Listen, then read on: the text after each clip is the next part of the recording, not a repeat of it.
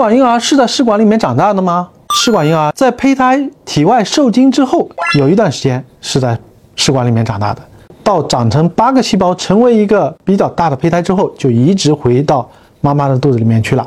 所以呢早期的阶段的一个过程呢是在试管里面完成的。